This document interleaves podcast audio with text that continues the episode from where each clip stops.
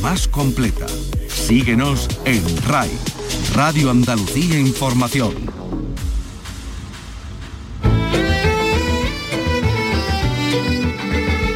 En RAI, Andalucía es cultura. Con Antonio Catón. Un saludo, buenas tardes. Rocío Molina, la niña jefa y mandona del flamenco, como ella misma se definió una vez en sus comienzos, la danzadora malagueña con una estética única, recibirá el León de Plata de la Bienal de Danza de Venecia. El jurado se lo otorga por sus coreografías vanguardistas, singulares y de una potencia innata, un nuevo reconocimiento, en este caso internacional, que la confirma como una estrella que brilla en todos los firmamentos. En nuestra noticia de apertura, en un programa que tiene mucha danza, porque esta noche se eh, levanta el telón del Teatro de la Maestranza de Sevilla para la primera representación del Lago de los Cisnes. Vicky Román, buenas tardes. Hola, ¿qué tal? Buenas tardes. Este es el montaje, ¿no? Este es el montaje, porque nos hemos colado un poquito ahí en los ensayos del, ballet alemán Alto Ballet Hessen sobre la partitura de Tchaikovsky con la Real Orquesta Sinfónica de Sevilla interpretándola en directo en el foso. Una treintena de bailarines de 13 países del mundo compone este, este ballet y bueno, como decimos, hoy hemos podido eh, conocer un poquito más al, detalle de este, de este montaje ahí en el ensayo. Lo vamos a conocer. También triunfa en el mundo la artista jerezana Ana Barriga, que lo vende todo en Nueva York. Carlos López, buenas tardes. Buenas tardes, bueno, en Nueva York y también aquí en Sevilla. La joven que ahora prepara exposiciones para Londres, para Shanghái, para Dubái, para México, para Seúl. Ahora expone, como decimos, en Sevilla una exposición eh, de 11 piezas con el título de Candy Aid en la Galería Birimbao. Hemos hablado con ella.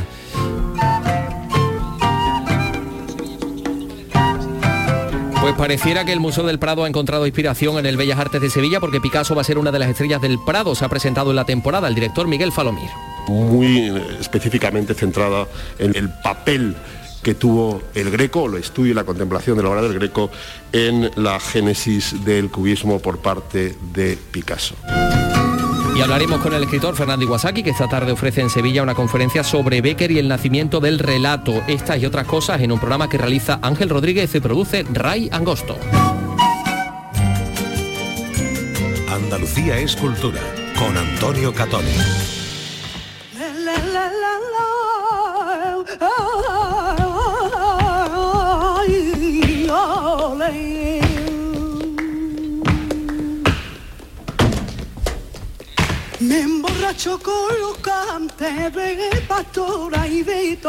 La voz de la tremendita y, ese taconeo que estamos escuchando es el de la gran Rocío Molina. Y me muero cuando escucho ya Fernanda por La bailadora malagueña que va a recibir, como les hemos contado, el León de Plata en la Bienal de Venecia. Rocío, ¿qué tal? Muy buenas tardes. Hola Antonio, buenas tardes. Bueno, qué, qué, placer y qué, y qué gustazo que nos puedas atender en estos momentos, que creo que vas a coger un avión para París ya. Sí, estoy justo metiendo maletas para el avión. Bueno, enhorabuena. ¿Cómo estás? ¿Cómo te ha sentado este premio? Pues mira, sí que no que no, no me ubico yo todavía, es como que me, me ha ruborizado bastante también. Pero bueno, esto significa un reconocimiento, no es el primer reconocimiento internacional que tiene, esto hay que decirlo. Sí, es verdad, es verdad, pero bueno, siempre siempre impresionan un poquito. Bueno, te vas, te vas por cierto para París porque eh, creo que hace muy poquito estrenabas a principios de diciembre en, Madrid Vuelta 1, el ciclo con el que cierra la trilogía y, entiendo que vas a, llevar Vuelta 1 también a, la ópera, al, teatro de danza Chayor, ¿no? Pues mira, me, he confundido en, eh, como estoy de camino a Nimes, no a París. Que presentamos en el Festival de Nimes, eh, vamos por la segunda parte, hacemos eh, al fondo Riela.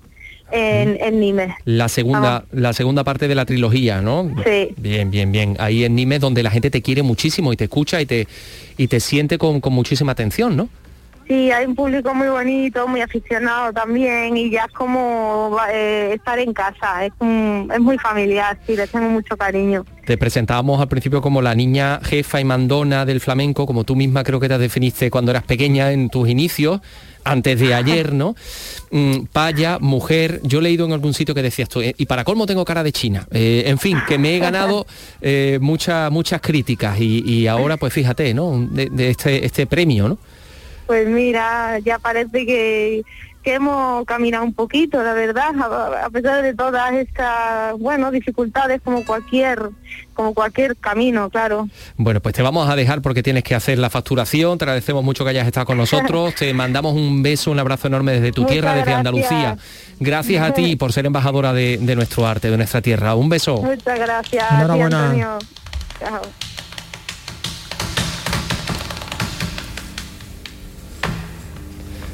Carlos, yo no sé si tú estuviste en la presentación del cartel de la Bienal de Flamenco, el cartel que hizo Lita Cabellut, sobre el que bailaba Rocío Molina, ¿no? ¿Estuviste en esa performance? Sí, sí, estuve en esa performance. A mí me moló, a mí me gustó. Bien, bueno, pues ella empezó muy joven, eh, tan solo creo que con tres años empezó a bailar. Fue la más joven, de hecho, que aparecía en Flamenco Flamenco, en la película de Carlos Saura, con una estética que lo rompía absolutamente todo. Y bueno, pues como decía ella, pues se fue dejando a su paso las críticas de los escépticos, con 26 años Premio Nacional de Danza, también Premio Nacional de Danza eh, británico y en esta ocasión este León de Plata de tiene la todos los premios de, la Bienal, tiene todos los premios. ¿Mm? Pues vamos a seguir hablando de danza después de haber felicitado a Rocío Molina, en esta ocasión del Lago de los Cisnes.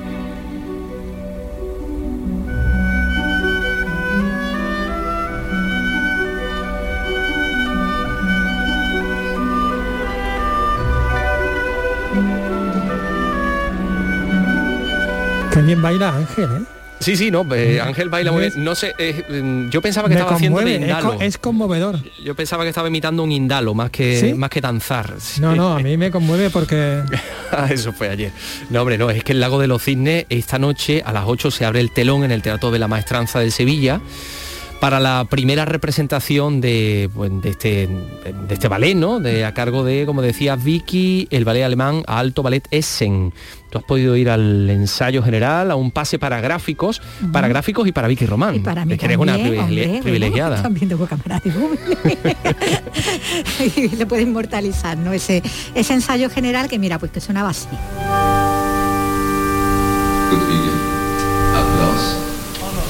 You just check your costume in the front, in the front, does this, yeah. Continue, continue.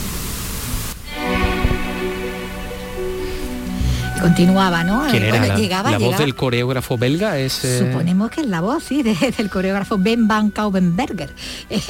dando instrucciones. Él, es el belga, sí, como decimos, dando instrucciones. No, no, no se le veía, era el director de, de orquesta en el foso. Sí, obviamente a todos los músicos de la Real Orquesta Sinfónica de Sevilla, que bueno, que interpretan la, partitura, ¿no? Eh, eh, en, esta, en esta función. Y, y bueno, como decimos, mm, ha sido el pase para gráficos, ha habido un momento en el que eh, bueno, pues los bailarines han estado actuando con, el vestuario, ¿no? Y con tal y como van a aparecer esta noche cuando se levante el telón, pero vamos, previamente cuando, cuando llegamos sí que estaban todavía con la ropa de ensayo, haciendo algunas de los cuadros, una de las, escenas, todavía con las mallas, con los tutús, sí, pero eh, incluso con alguna sudadera encima, ¿no? También porque estaban todavía, como decimos, el ensayo, ¿no? Pero ya ha habido a partir de, un momento de este en concreto en el que bueno, bajó una, una pantalla sobre la que una proyección donde se ve esa transformación de Odette, de, cisne en humana y, donde, bueno, pues como, como digo, pues a, partir de ahí ya ha sido el, ensayo un poco más mm, a la vista de ese público que eran los gráficos. Bien, bien, este, mira, este eh, Vicky, eh, vamos a escuchar este momento porque ahí es una de las partes más conocidas y ahí está el arroz en directo. Ahí está, mira, mira.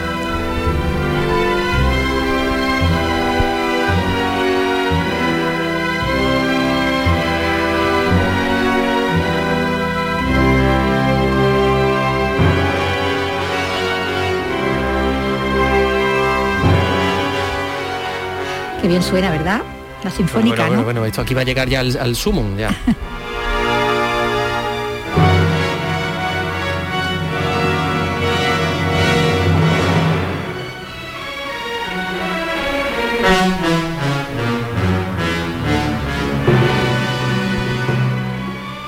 estamos hablando de un montón de gente encima del escenario, ¿no? Sí, bueno, ahí ha un momento en el que, bueno, están todas los cisnes, ¿no? Todas las bailarinas haciendo, interpretando a, los cisnes. Había una, una veintena, ¿no? De, bailarinas en ese momento eh, en escena. Es una compañía... No hay bailarines eh, hombres de cisne, ¿no?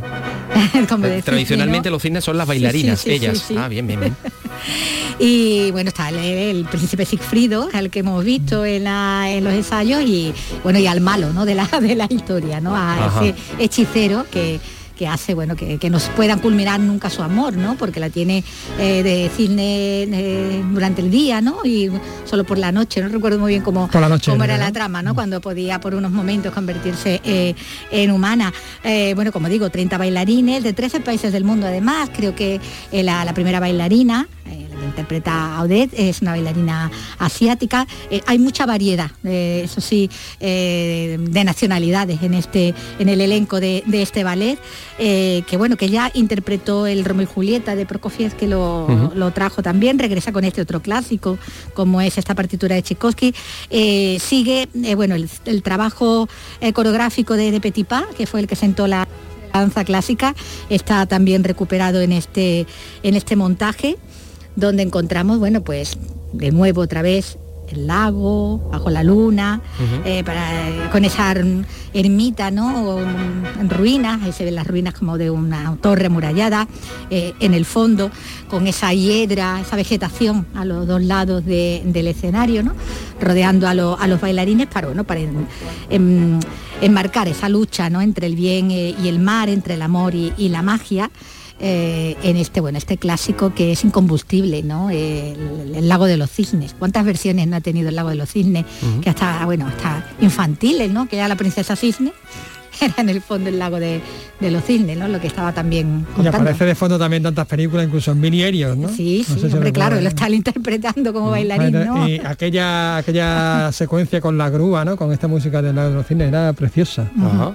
Las grúas que parecen jirafas, no cisnes, pero bueno. efectivamente.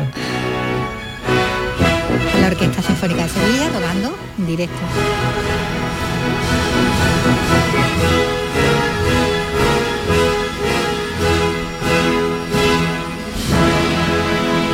Bueno, pues el Lago de los Cines tenemos que decir día 12, 13, 14 y 15 de enero a las 8 a las 8 de la tarde en el Maestranza de En el Teatro Maestranza de Sevilla. Bueno, pues eh, ya lo saben, eh, tenemos muchas cosas de las que hablar enseguida o en breve. Vamos a estar con Fernando Iwasaki, con el, con el escritor, pero antes también les vamos a, hablar del el Prado, del Museo del Prado, de lo que se presenta para, esta, para este año que tenemos por delante, para este 2022, y vamos a conocer a una pintora jovencísima que lo está vendiendo todo, absolutamente todo, no ya solo en Nueva York, en cualquier sitio donde expone. Eso va a ser, pues nada, en cuestión de segundillos. Son las 3 y Andalucía es cultura con Antonio Catón. Si te atrae el flamenco, pero siempre te pareció un mundo complicado y difícil de acceder, te invitamos a descubrirlo con Flamenco para no iniciados de una manera sencilla, didáctica y amena. Disfruta de la historia de esta manifestación tan nuestra y conoce a los intérpretes más importantes, los distintos palos, sus características y los hitos más significativos que han conformado el flamenco. En Nocturno, en RAI, Flamenco para no iniciados. Los miércoles desde las 11 de la noche con Lourdes Gálvez del Postigo. RAI, Radio Andalucía Información. Andalucía es cultura, con Antonio Catoni.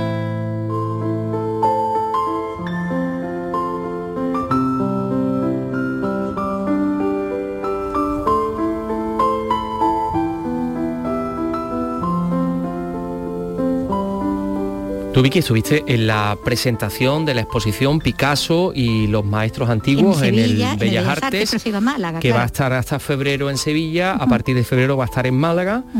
Y bueno, estaba ese diálogo entre Picasso y el Greco, por ejemplo. Por ejemplo, con aquel retrato, sí, de infante, sí. Pues fíjate, pareciera que los del Prado le han echado un ojo a, este tema. Sí, que van a Sí, pues mira, escucha, el Museo del Prado ha presentado su programación para este año 2022. ¿También lo va a enfrentar?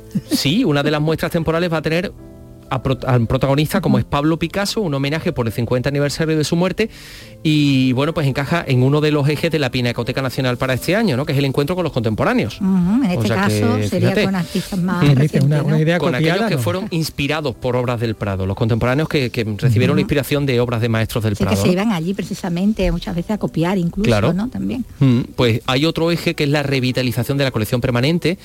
Aquí la obra de Goya se va a recolocar, se va a cambiar el discurso narrativo de la obra de Goya. No sabemos exactamente cómo va a ser de quien se ha enterado y yo creo que nos lo va a poder contar es nuestra compañera Gema Vélez eh, desde Madrid. Gema, adelante, cuéntanos. Dos ejes va a tener la programación del Museo del Prado este 2022. El más novedoso es encuentro con los contemporáneos, no con todos, sino con aquellos que han mantenido una relación especial con las obras de la Pinacoteca Nacional. Miguel Falomir es su director. Sí que nos interesa aquellos artistas recientes que han mostrado interés por las colecciones del Museo del Prado o por el arte del pasado. ¿no? Esos son los, los artistas, de alguna manera, que a nosotros nos interesan y, tres de ellos van a estar presentes en la programación del Museo del Prado. Tres exposiciones contemporáneas y temporales, una dedicada a Picasso, como ha dicho Falomir, centrada en cómo le influyó el Greco. Una pequeña exposición dossier donde eh, Carmen Jiménez explorará la relación entre el Greco y Picasso, muy eh, específicamente centrada en el papel que tuvo el Greco, el estudio y la contemplación de la obra del Greco en la génesis del cubismo por parte de Picasso. El segundo eje que marcará las exposiciones del Prado es la revitalización de la colección permanente. Se recuperan salas como la Jónica y las obras de los grandes artistas se redistribuyen de tal manera que se crea un nuevo discurso entre ellas y también con el espectador. Siempre queda algo por descubrir. Miguel Falomir. Este es un proyecto que, eh, que se empezó el año pasado con algunas intervenciones bastante significativas, eh, sobre todo lo que fue la apertura de las salas dedicadas a la historia del museo y a eh, el nuevo planteamiento de la colección del siglo XIX. Bueno, pues a lo largo de este año, pues la idea es completar ese nuevo despliegue de la colección permanente del Museo del Prado. En 2022 habrá muchas exposiciones temporales, la del Marqués de Santillana, la de Pared o la de Caracci y los artistas españoles en el Nápoles del Renacimiento. La mujer cobra un papel relevante y se convierte en protagonista de muestras monográficas para descubrir qué papel ha tenido en el arte a lo largo de la historia. Sí que hay otras figuras que no son concretamente de, reinas, que son un poco las que acaparan aquí el protagonismo, que sí que se dan objeto de exposiciones monográficas eh, a corto plazo. La idea es que vayamos eh, generando distintas líneas de actuación en torno al papel eh, de la mujer en el arte. Como ven, muy completa la oferta del Prado para este 2022. Vale que sí. Gracias, Gema Vélez. Pues aparte de, la de Picasso, que me parece muy interesante, ha hablado de una exposición sobre el Nápoles del Renacimiento, que me parece a mí Qué interesante. También muy interesante, sí, sí. Me ha gustado está, español siempre Nápoles. Sí, porque eran los artistas españoles en el Nápoles del Renacimiento, o sea que mm, me ha parecido hoy. Pero bueno, mira, vamos a hablar de otra artista española eh, que está en el mundo. Que está, eh, en fin, eh, estamos hablando de la pintora jerezana Ana Barriga, que expone su obra desde hoy en una galería sevillana que se llama Birimbao. y bueno, la joven artista vuelve tras vender todo en Nueva York, que me la quitan de las manos. ¿Qué ha pasado? Digo, ha vendido todo en Nueva York y lo ha vendido todo aquí. Es decir, que aunque... o sea, tú has ido a la galería y ya está todo vendido. Yo he ido a la galería, se estaba montando la exposición y ya está todo vendido. Venga ya. Sí, señor. Y, dentro de un par de semanas viaja a, Londres, donde tiene otra exposición. No sé si lo tendrá ya todo vendido, pero todo pinta a que sí, porque es una de las artistas, no es una promesa ya, es una de, las artistas con más proyección eh, internacional, no solo andaluza, sino, sino española. Sí. He podido hablar con ella, hemos hablado, bueno, pues de, hemos hecho un mini recorrido con las obras, con algunas de las obras que estaban eh, puestas, se escucha un trompo porque evidentemente estaban trabajando. Claro, como es lógico. Como es lógico. Me han dado una piruleta morada también. Ah, muy bien. Sí, señor. Y he podido hablar con ella. y con porque tenían en la galería una piruleta y... Sí, sí, porque se las dan a los... Y se las dan a los niños, sí, claro. A los asistentes, ah. efectivamente. A los asistentes llama a los asistentes, llama a los niños. Sí. Ah, mira, está la piruleta. Ahí está la piruleta ah, con, un código, con un código QR. Con un ah, código QR. Vale, vale, vale. Espera un momento, es que esto hay que explicarlo bien. Es que la exposición se llama Candy Eye, es eh, oh, ojo eh, de caramelo, ¿no? Ojo de... Te has, te has eh, me, has pisado lo que te iba a decir. Ah, míralo, míralo. Bueno, aquí está la, la, piruleta que le han dado a Carlos. ojo de golosina, ojo de caramelo, sí, Candy sí, con, Su, con su código QR, que entendemos que aquí estarán las obras. me parece una cosa muy, muy graciosa, muy bonita, muy dulce. Sí, sí. Mm tradición y futuro en un solo objeto. Bueno, dale paso por favor a tu pues grabación de Ana Barriga. Ana Barriga y Miguel Romero, dueño de la galería. Yo ya me incluyo, digo montando, ya me incluyo también en, en esto del montaje de la galería, de esta exposición que se titula Ojo de Caramelo, Candy Aid, ¿no? si no me equivoco, son 11 obras, ¿no, Ana? Hola, buenas tardes. sí, se llama... Ana, que, Ana que, es encantadora. ¿eh? Bueno, ahora cuéntanos, son 11 obras, eh, usas técnicas mixtas además, ¿no? Sí, yo utilizo todo lo que puedo, óleo, esmalte, rotulador, spray, y en esta exposición yo creo que se diferencia de las otras porque además de probar con todos los materiales, pues estoy probando con los cambios de formato. Y eh, por eso hay formatos irregulares, hay papel, hay otros formatos que están tapizados en terciopelo, y otros que están pintados en madera un poco de todo. Es una mezcla, eh, para aquellos que, que, no, lo puedan ver, pues entre, digamos, el arte pop de Andy Warhol, un poco el manga también, un poco cómic, eh, un poco graffiti. Hay un poco de todo, yo digo, mi pintura es muy vitalista, muy ecléctica, pero claro, como la propia vida, pues todo lo que pasa alrededor y vas captando, pues de alguna manera se va reflejando en esto como la propia vida, por ejemplo, como esta obra que tenemos aquí, en la que eh, vemos una muñeca, una especie de clic, ¿no? De, de famóvil, pero femenina, ¿no? Eh, y pone vida con una, con una cruz, ¿no? Vida loca. Sí, vida loca. Bueno, pues son los muñecos de cerámica que yo voy comprando por el rastro y que voy eh, reinterpretando hasta que los hago una pintura, ¿no? Y este, pues, por ejemplo, me hacía muchas gracias porque siempre trabajo con el humor, la ironía, el sarcasmo, que también es muy de mi tierra, muy de Andalucía, ¿no? Y esto de vida loca, pues, en estos tiempos que estamos, mm, vamos, es un titular que lo llevamos cada día, cada vez que nos levantamos por la mañana nos tomamos el café. La verdad es que lo sabemos, nos levantamos y no sabemos qué va a pasar este día, ¿no? Claro, benditos, pero es pura vida, bendita la vida, ¿no? La vida loca. La vida loca, por cierto, hablas de, Andalucía, ya tienes obra, tienes, tienes obras aquí en Sevilla, tienes obras en, Málaga, tienes obras en, en, Ayuntamiento, pero acaba de llegar de Nueva York, donde lo has vendido todo, estás teniendo una proyección internacional muy reconocida. ¿Qué significa esto para ti?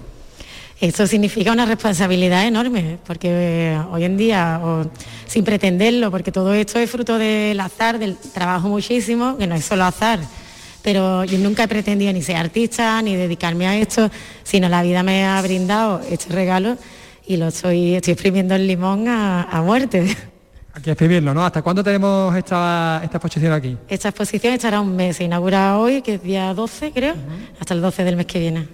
El mes que viene. Vamos a seguir con, si te parece, eh, con haciendo este recorrido, este pequeño recorrido. otra que acaba de otra obra que acaban de, colgar aquí los, compañeros de la galería, de la galería Mirimbao.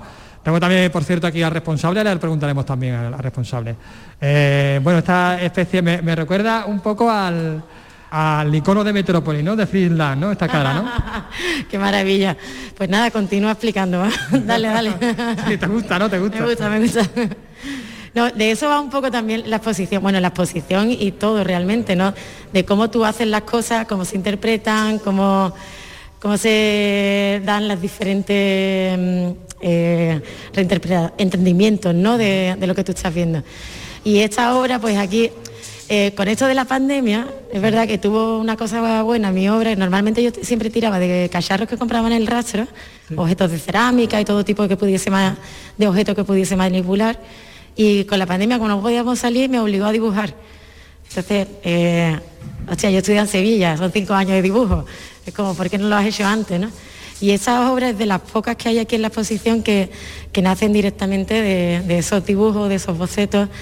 Y bueno, pues aparece eh, cuatro ojos, dos narices y solo una boca, porque hay que comer poquito, ve mucho.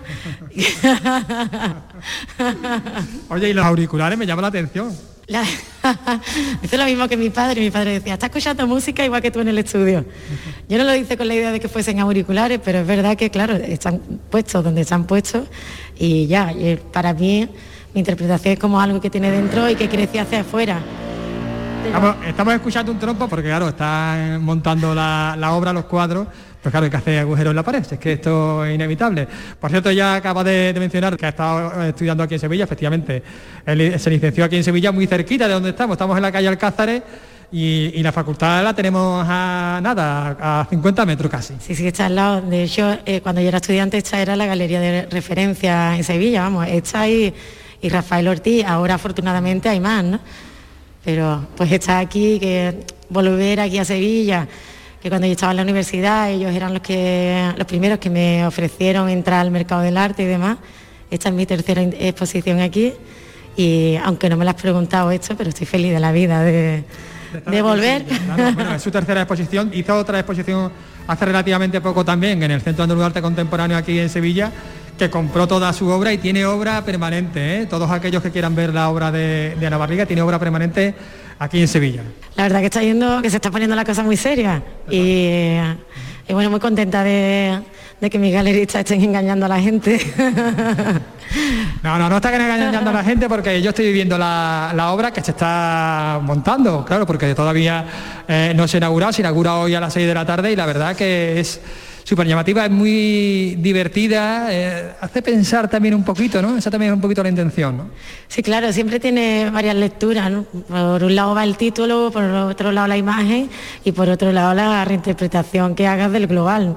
Siempre tiene esa parte como cuando tú la ves a priori es una obra amable, que, con mucho color, muy, muy dinámica, pero casi siempre pues tiene una parte ahí como un poco más cruda, ¿no? más sarcástica, que siempre te puedes quedar en la lectura que tú quieras.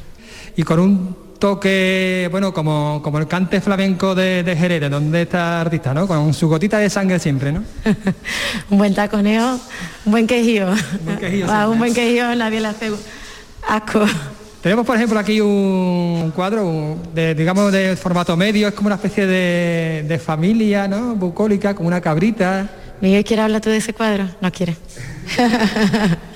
pues sí, en ese cuadro pues aparece... Ese cuadro es de lo que mm, eh, son más arriesgados en esta exposición, ¿no? Por el tema del cómo se hace, cómo eh, aparece más el graffiti, el spray tiene como más protagonismo, las piezas, aunque aparecen, aunque tienen su protagonismo, pero siempre aparecen, eh, están como más inacabadas, están como en ese proceso de resolución. O sea, más, en el camino, más que en, la meta, ¿no? Ah, totalmente. Es como una deconstrucción, ¿no? no llega, es eh, cobra más protagonismo al fondo que la propia figura.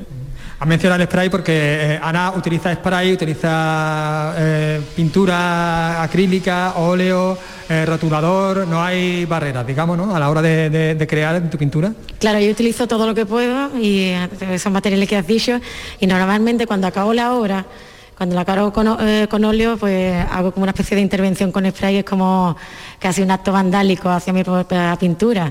Y en este caso te hablo de eso porque es casi al contrario, todo ese spray que aparece desde el principio refleja más protagonismo al final que ese propio acto vandálico, es como que le ha dado la vuelta a la cosa. Hablas de, de acto vandálico, eh, tenemos que hablar también de soporte, porque bueno, aquí presenta eh, sobre cartón, presenta distintos soportes, también te gusta te gusta eh, experimentar con eso, incluso, bueno, también eh, pintas sobre, sobre paredes, ¿no? Sí, eh, bueno, pues yo voy experimentando con todo lo que puedo. Entonces, aquí sí es verdad que el cambio de formato no es el establecido, el estándar que puedes comprar en una tienda. antes tampoco lo era, lo que pasa que era como un formato cuadrado rectangular pero siempre, casi siempre todos mis formatos son hechos a medida, porque la imagen necesita un tamaño y eso eh, no puede ser un tamaño establecido por el mercado, tiene que ser un tamaño establecido por el propio artista, que es el que decide qué imagen va a representar ahí. Y en ese sentido, en esta exposición, pues hay diferentes formatos que ya no atienden al cuadrado o al rectángulo, ¿no? A la, eh, tengo que como formas más orgánicas, que son en papel, en tela, en tela hablo de no no pintura sobre tela, que también la hay, sino tela de algunas formas que están tapizadas con... Eh, ¿Cómo se llama esto? Terciopelo, sí, gracias. Con terciopelo, sí, con terciopelo porque lo hemos visto por aquí. Ahí va.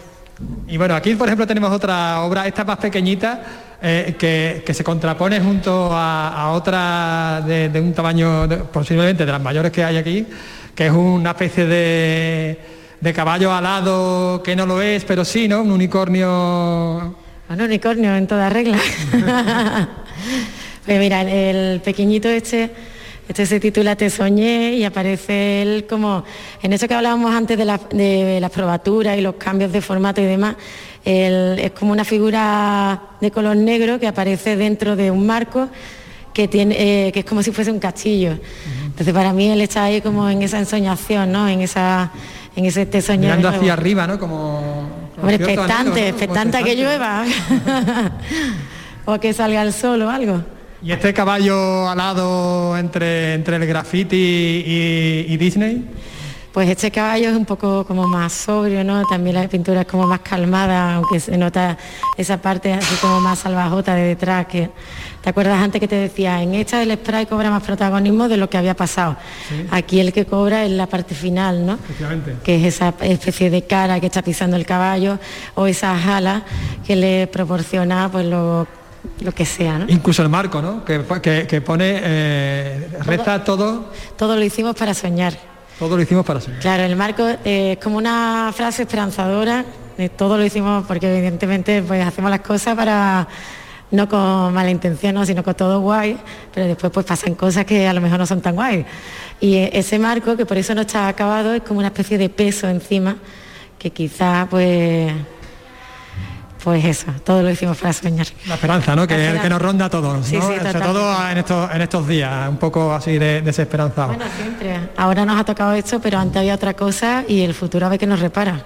Ah, vienes de Nueva York, pero te vas ahora a Londres y es, una de las artistas andaluzas y españolas con más proyección, pero viene de, un pueblito de, de, apenas mil habitantes, ¿no? Claro, de un pueblo pequeñito donde el contacto con la cultura era cero, pero afortunadamente en mi familia, pues eso que dicen es la creatividad, en ese sentido, pues he, sido muy afortunada porque eh, yo no visité un museo hasta que no tuve 18 años por cuenta propia, pero mis padres, eh, gente humilde y gente pobre, pues la creatividad la han tenido que desarrollar como cualquier hijo de vecino por, estos lares, ¿no? Sí, a nivel internacional ya eres un, artista de renombre, en tu pueblo tienes que ser ya, ¿no?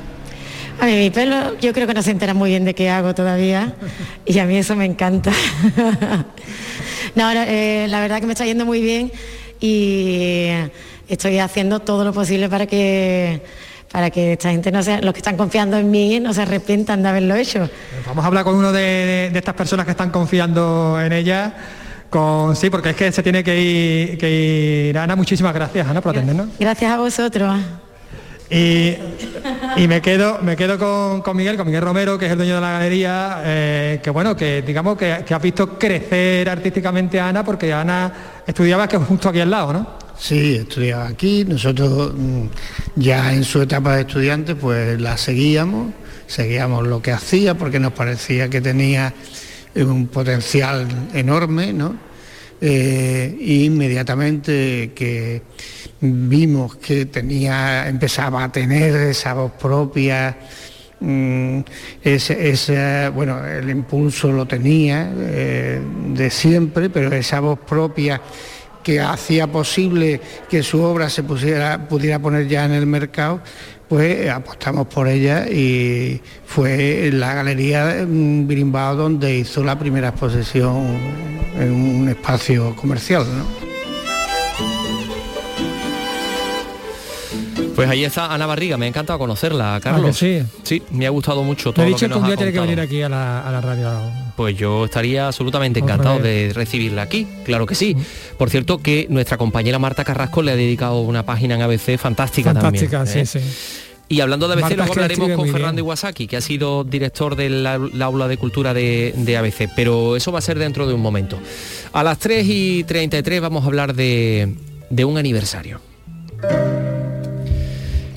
Hoy se cumplen 63 años del descubrimiento de la cueva de Nerja, en Málaga. Tal día como hoy, en 1959, cinco jóvenes de Maro descubrieron este monumento en el que ahora se trabaja para que sea declarado Patrimonio de la UNESCO. Te lo cuenta en Málaga María Ibáñez. La cueva de Nerja alberga restos de ocupación humana durante 40.000 años, abarcando una amplia extensión cronológica cultural, desde el Paleolítico Superior hasta la Edad del Bronce. Su descubrimiento supuso un revulsivo a nivel científico y cultural para la provincia de Málaga. De hecho, es el monumento más visitado de la provincia. Javier Salas es el presidente de la Fundación Cueva de Nerja. Ese equipo científico que tenemos en la Cueva de Nerja sigue trabajando y sigue aportando datos muy importantes, muy relevantes que se publican en las principales eh, publicaciones científicas a nivel internacional. Esos avances que se van haciendo en la cueva también nos permiten ir aumentando esa documentación tan necesaria para uno de los proyectos que tenemos a medio o largo plazo, que sea declarada Patrimonio de la Humanidad por la UNESCO. La cueva de Nerja fue declarada Monumento Histórico Artístico en 1961, un año después de su apertura al público.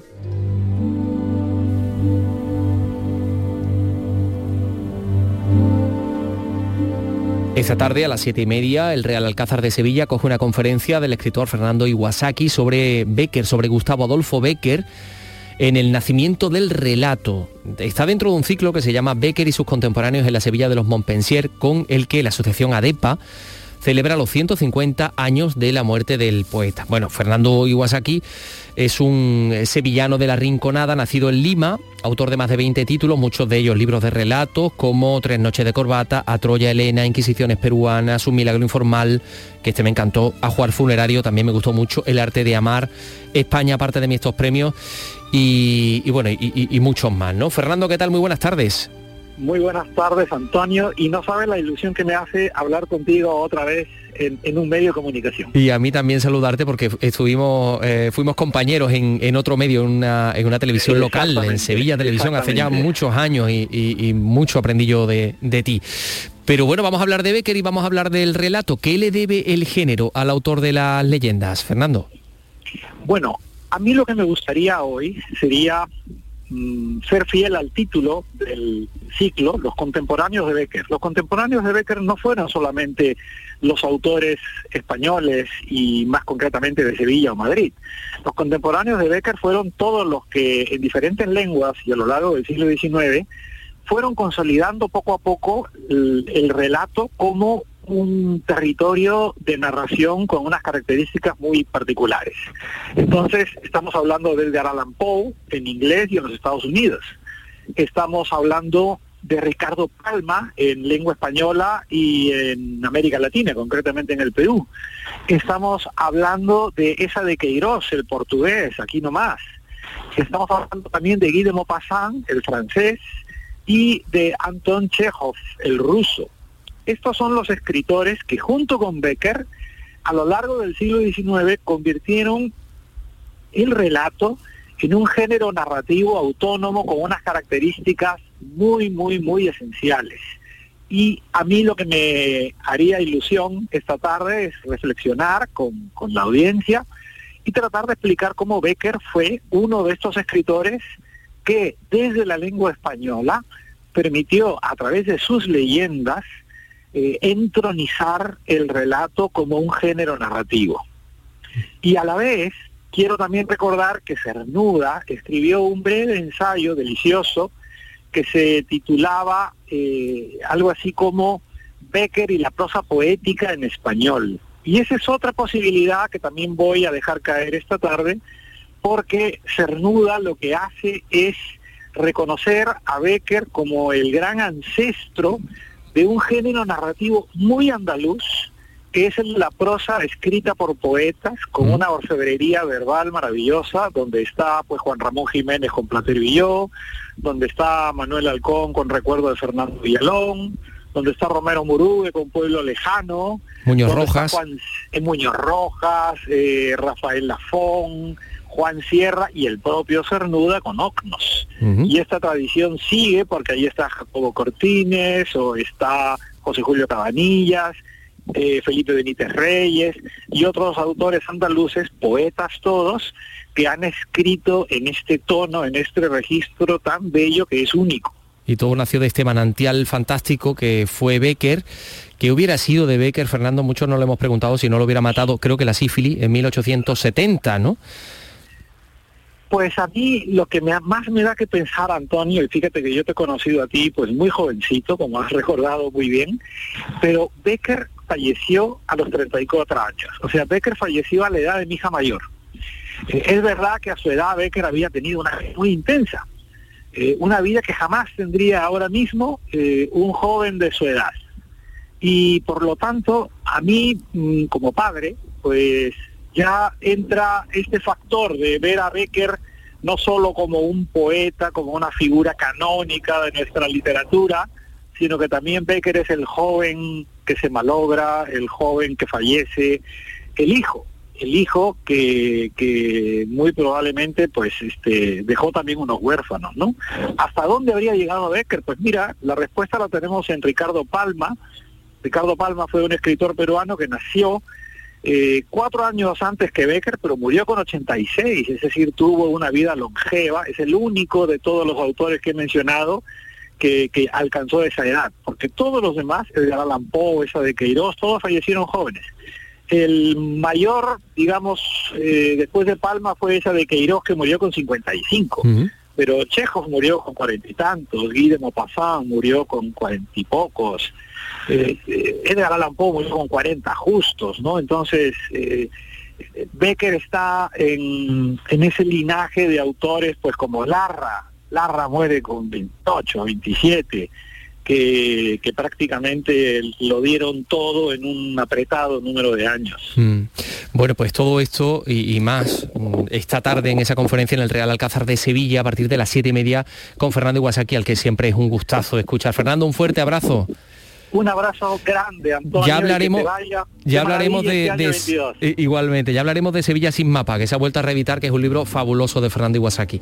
Lo dicho, un abrazo. Bueno, pues quedan 20 minutos para las 4 de la tarde y eh, vamos a hablar también eh, con Miguel Forcada, el director del Museo del Patronato Adolfo Lozano Sidro de Priego de Córdoba. Pero antes vamos a hablarles de una fábrica de caña de azúcar, la fábrica del Pilar de Motril. El Ayuntamiento de Motril y la Fundación Caja Rural se han puesto de acuerdo para recuperar y conservar los testimonios de los trabajadores de esa fábrica del Pilar dedicada a la fábrica de, a la caña de azúcar, al procesamiento de la caña de azúcar. Escuchen esta información de Jesús Reina. Se trata de una iniciativa con la que entrevistar, conocer y conservar los recuerdos, la experiencia y todo lo que implicaba trabajar en una empresa y en una industria que fue hace décadas, antes del turismo, el motor económico de la costa tropical granadina. Madeleine Banqueri es concejal de Patrimonio Industrial del Azúcar en Motril. Además tenemos el, deber moral de transmitirlo a nuestros descendientes para que conozcan pues las tradiciones orales los conocimientos, las técnicas que hubo en, la era industrial alrededor ¿no? de la cultura del azúcar en la era industrial. Es fundamental para conocer la historia de, la fábrica. Todos los edificios de la fábrica del Pilar de Motril se mantienen a pesar de no estar en actividad desde hace mucho tiempo como un complejo gigantesco que poco a poco se va recuperando para uso ciudadano y cultural. Ahora se puede acceder pues a la nave del almacén de azúcar que está abierto como centro de exposiciones y actividades de carácter cultural. Se puede ir a tomar un café, a comer, a tomar tapa al restaurante Museo del Azúcar. Y estamos ya para terminar la obra de rehabilitación de lo que era la Casa del Ingeniero, que es donde va a estar eh, situado tanto la sede institucional y también va a ser sede del Archivo Histórico de Empresa. El ayuntamiento pretende incluir más espacios como museo interpretativo, centro de actividades y congresos y puntos de referencia de la historia de la costa granadina.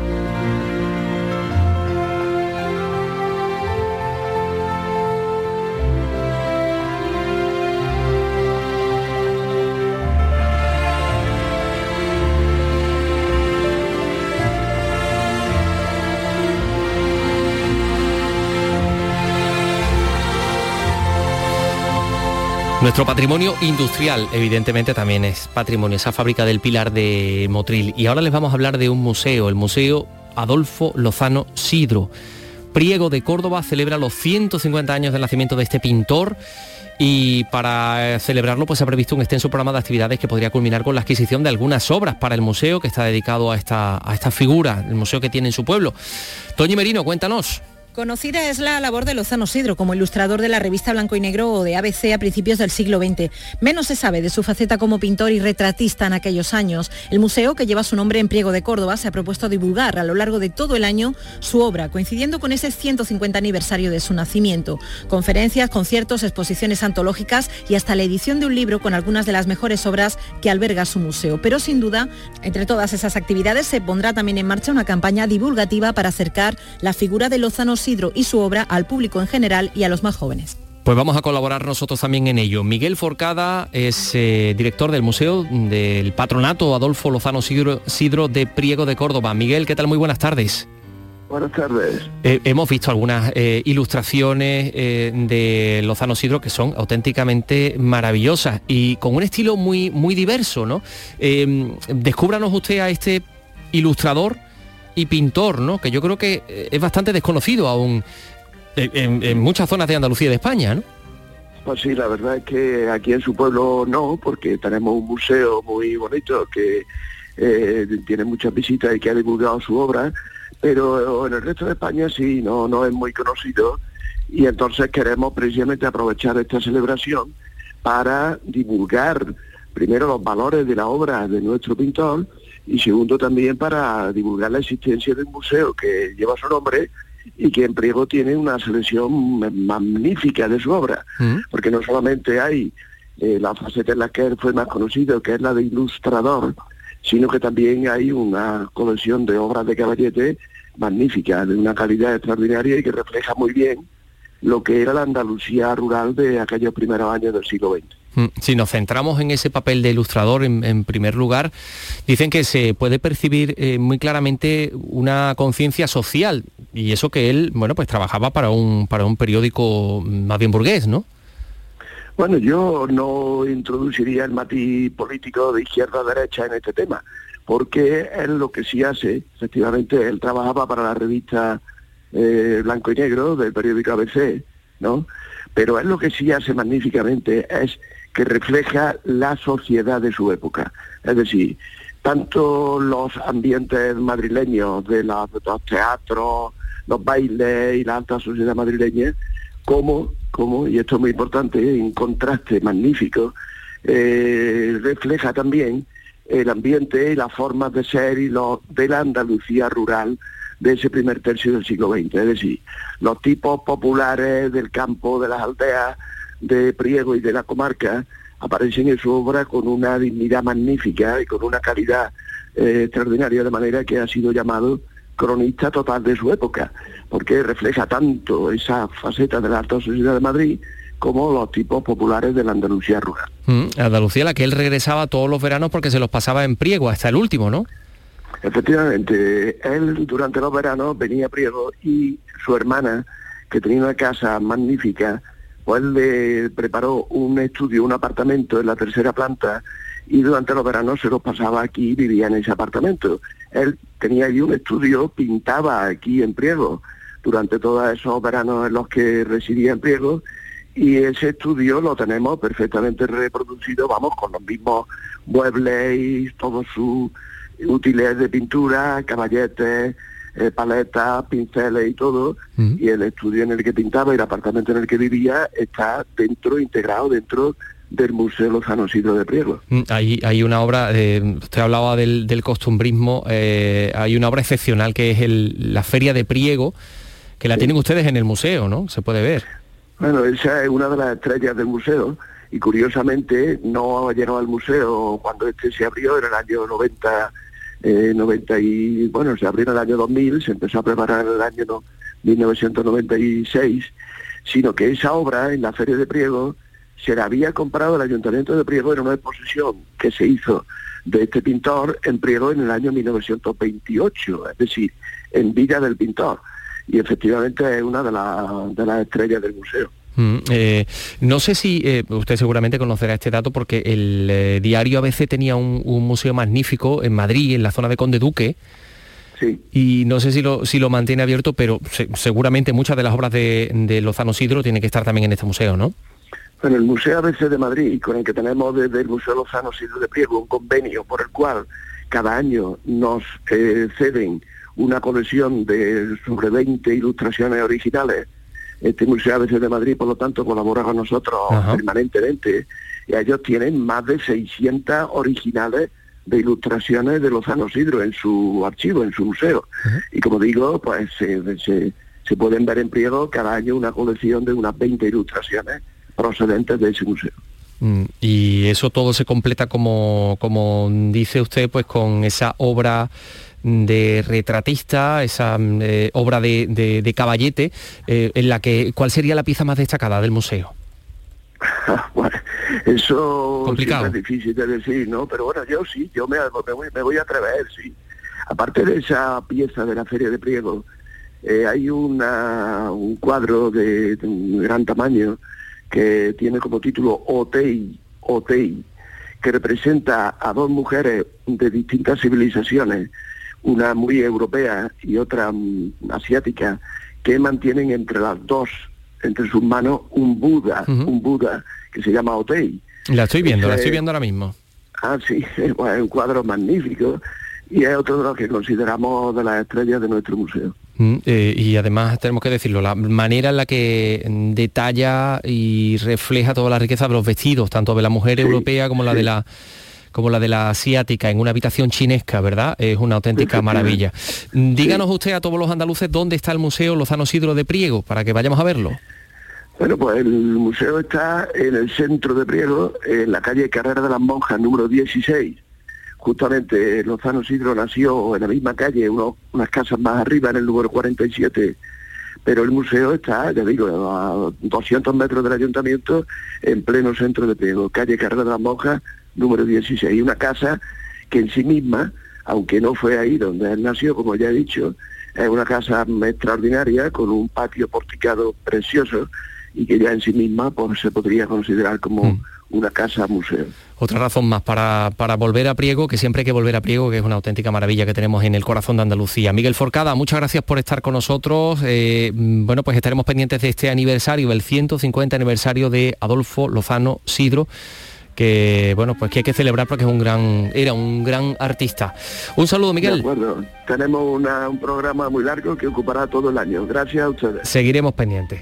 Bueno 3 y 51 Em, hay una persona mucho menos conocida que, Lozano Sidro, em, pero escuchen porque esta historia merece la pena conocerla.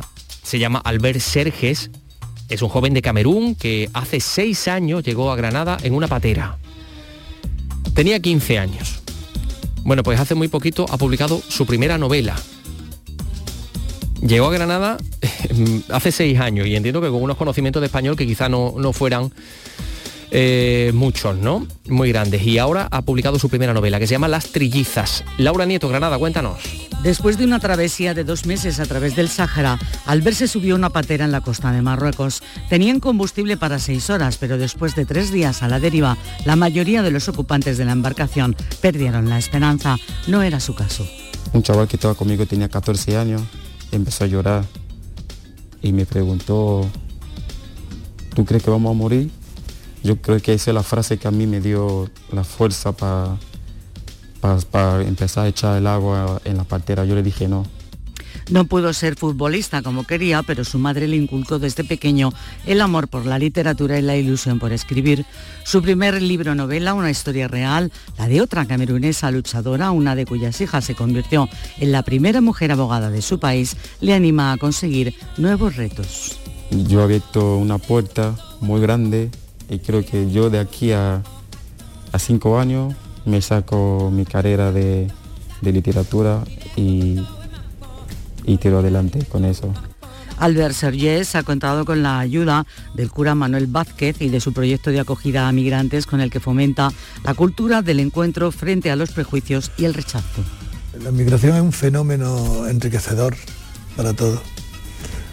Y, yo creo que los inmigrantes realmente están contribuyendo a la restauración económica, social Albert quiere regresar algún día a su país junto a su familia, a vivir entonces el sueño del regreso.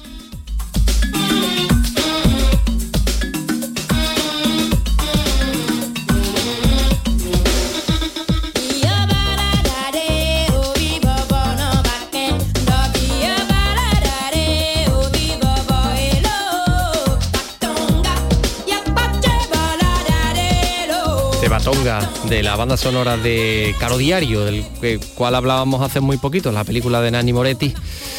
Eh, bueno, este es un auténtico temazo. Hay otros temas también africanos en esa película, magníficos, por cierto. Bueno, esto es una magnífica noticia que nos llega desde Algeciras. Comienzan las obras para el Centro de Interpretación de Paco de Lucía.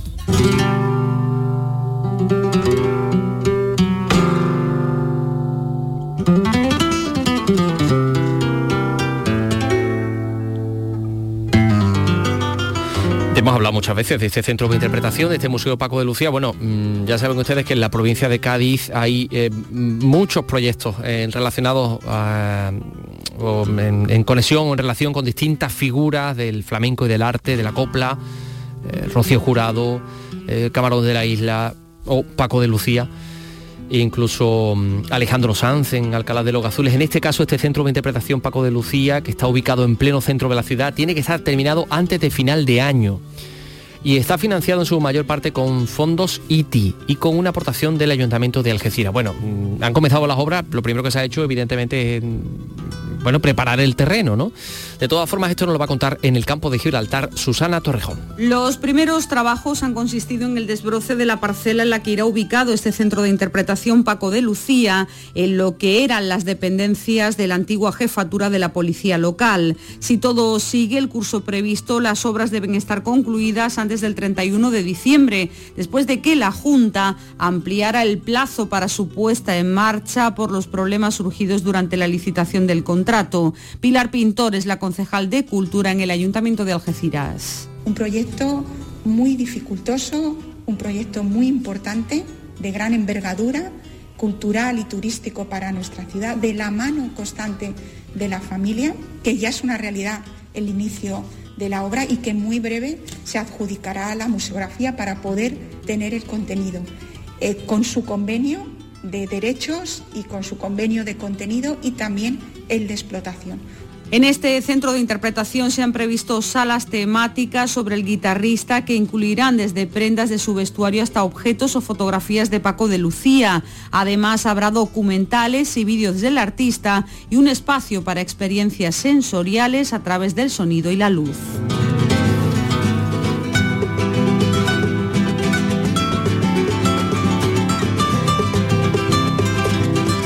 Bueno, pues ojalá podamos contar en este mismo espacio, en Andalucía Escultura, la inauguración del Centro de Interpretación Paco de Lucía de, Algeciras, que bueno, que llevamos tanto tiempo esperando. Un último eh, apunte bibliográfico, sí, porque tiene que ver efectivamente con un libro. Hombre, no estamos hablando de literatura, pero sí estamos hablando de cultura en el sentido amplio, porque la gastronomía también, también es cultura y, nuestras formas de preparar los alimentos. Ruta del sabor y los sentidos de la Sierra de Cádiz. Es el nombre de una guía que recoge 17 ventas y restaurantes de la Sierra de Cádiz. Esto es realmente interesante porque en ella se pueden conocer estos establecimientos, incluso también algunas de las recetas que se preparan, pues para que las personas que tengan acceso a la guía las puedan preparar en casa, ¿no? Estos chefs han participado en el concurso gastronómico Chef Sierra de Cádiz, que este año celebra su quinta edición. Juan Carlos Rodríguez nos lo cuenta en Jerez rabo de toro al brandy viejo, habichuelas frescas de bornos, venado en salsa, cazuela de tagarninas, puchas o castañuelas ibéricas. Estos son algunos platos de 17 cocineros de la sierra que recoge el libro. Los lectores podrán conocer más a estos chefs y sus establecimientos.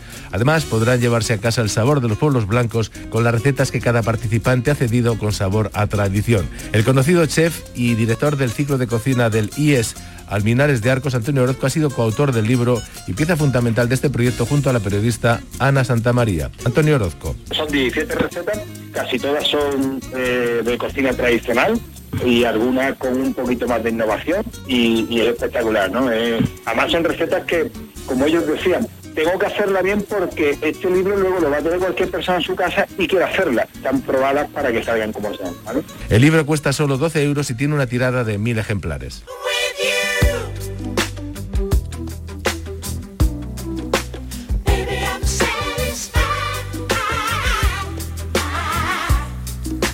Nos acordamos de uno de los Bee el hermano Jim Maurice, que hoy hace 18 años, en el año 2003, nos abandonaba en Miami a causa de un paro cardíaco. Con 53 años, su papel en el trío estuvo enfocado en las melodías y en los, en los arreglos. Junto a Robin y a Barry, junto a sus hermanos, formaron en los 70 este grupo, una de las formaciones más conocidas e influyentes de los últimos años. Estamos escuchando un éxito del famosísimo álbum del 79 Spirits Having Flown, un éxito que se llama I'm Satisfied.